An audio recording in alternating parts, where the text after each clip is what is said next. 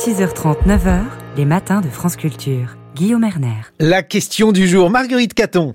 Bonjour Guillaume, bonjour à tous. Ce matin, nous recevons Héloïse Fayet, chercheuse au Centre des études de sécurité de l'IFRI, l'Institut français des relations internationales, pour qu'elle réponde à notre question que fait l'armée française en Irak Bonjour madame. Bonjour. Hier, l'Élysée a annoncé la mort en opération d'un soldat français des forces spéciales. C'est le troisième militaire français qui perd la vie en dix jours sur le sol irakien. Que sait-on des circonstances dans lesquelles il a trouvé la mort? Alors, le militaire donc, qui appartenait au commando parachutiste euh, numéro 10 accompagnait, euh, a priori, des forces spéciales irakiennes de l'Iraqi Counter-Terrorism Service euh, afin euh, de faire ce qu'on appelle le Battle Damage Assessment, c'est-à-dire de voir combien il y avait eu de morts euh, d'un groupe terroriste après une opération aérienne conduite par l'armée irakienne. Et en fait, Daesh savait que les forces de sécurité irakiennes irakienne allait revenir sur le site euh, afin euh, de voir combien euh, de décès euh, leur frappe avait euh, avait fait.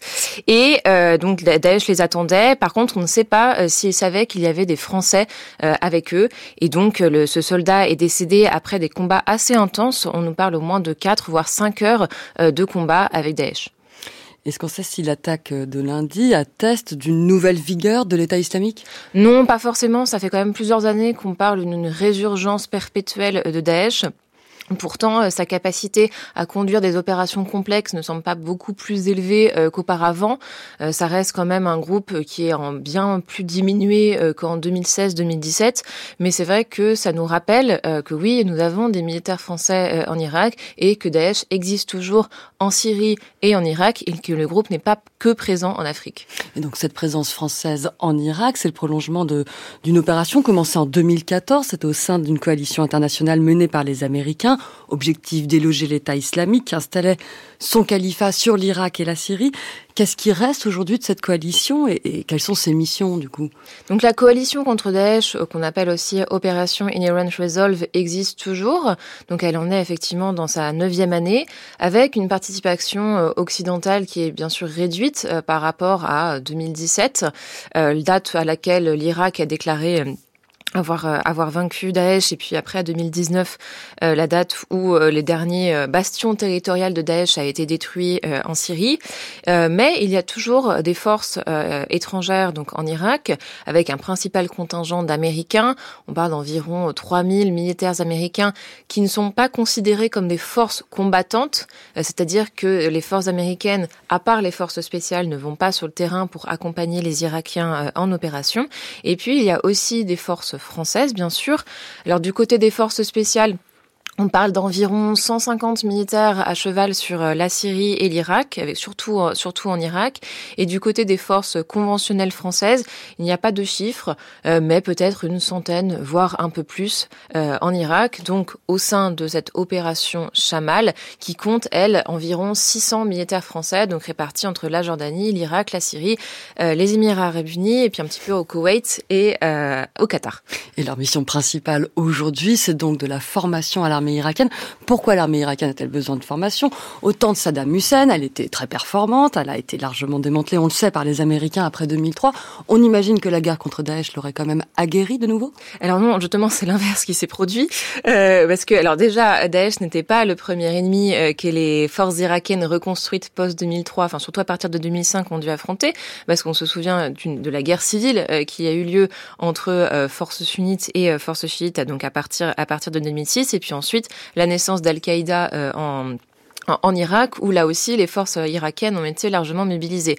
Et on se rend compte que 20 euh, ans après 2003, euh, en fait, le noyau dur de cadres irakiens euh, n'a toujours pas pu être reconstruit euh, et qu'il reste une culture extrêmement sclérosée euh, de l'armée irakienne, avec tout le monde qui doit rendre compte au grand chef euh, pour effectuer la moindre opération et euh, des procédures informatique qui n'existe pas, euh, c'est-à-dire que tout se fait encore avec beaucoup de papier. Et puis, euh, par exemple, les ordres d'opération ou même les plans de vol euh, des avions irakiens sont transmis sur des boucles WhatsApp entre généraux et militaires irakiens, ce qui ne facilite pas non plus la, la coordination ou même en fait le fait de, de partager des données ou de, de faire des retours d'expérience sur les opérations. Et donc, qu'est-ce qu'on fait quand on fait de la formation dans ces cas-là? Alors, il y a plusieurs types de formations que la France et les armées occidentales proposent. Vous avez de la formation au niveau vraiment tactique. par exemple, vous allez apprendre aux soldats irakiens à se, à se débarrasser d'engins explosifs improvisés, parce que Daesh on a laissé des, des tonnes sur les sur les chemins irakiens, à marcher en ordre serré, à faire des, des formations des formations tactiques. Et puis, il y a du conseil aussi qui est fait au niveau des états-majors. Donc là, un plus haut niveau, par exemple des colonels, voire des généraux, auxquels on va essayer d'apprendre, et eh ben voilà, comment concevoir une opération, la planifier, utiliser le renseignement qui a été collecté en amont euh, pour effectuer une opération efficace, et puis ensuite, effectivement, conduire ce battle damage assessment, c'est-à-dire essayer de voir, en fait, si votre opération a été efficace ou non. Du point de vue des autorités françaises, quel est l'intérêt de cette présence? Parce qu'on vient de dire que l'État islamique aussi réelle que soit la menace dans certaines zones, n'en reste pas moins durablement affaibli. Est-ce qu'il menace la France ou est-ce qu'on aime être en Irak, pour le dire brutalement, Louise Fayet? Alors c'est difficile de savoir si euh, les États islamiques en Irak menacent encore la France. A priori, en Irak, il n'y a pas de il n'y a pas de camp d'entraînement euh, avec l'idée de commettre des attentats à l'étranger. Par contre, il y a peut-être cette menace en Syrie. Et on ne peut pas être en Syrie euh, si on n'est pas en Irak, d'où cette présence en Irak. Et puis, euh, évidemment, il y a quand même une volonté française euh, d'asseoir la stabilité du pays, parce que c'est quand même un pays d'envergure au Moyen-Orient, que la France souhaite transformer en une sorte de pivot régional avec voilà d'un côté l'influence iranienne, de l'autre l'influence américaine et donc de faire émerger une sorte de peut-être pas d'axe mais en tout cas un ensemble de, de, pays un petit peu moins euh, vulnérables aux influences étrangères. Donc en fait, l'Irak, la Jordanie et l'Égypte. Et donc c'est ce fameux format de la conférence tripartite euh, qui a eu lieu à Bagdad en août 2021 et qui était euh, l'un des donc le dernier déplacement du président Macron euh, en Irak et puis qui aura lieu donc la nouvelle édition aura lieu euh, en novembre 2023, euh, donc là aussi avec Jordanie, Égypte, Irak qui partagent des problématiques en termes d'approvisionnement de, en eau, en électricité et ce genre de choses. Est-ce qu'il existe d'autres objectifs ou d'autres intérêts qui seraient d'ordre énergétique, commerciaux?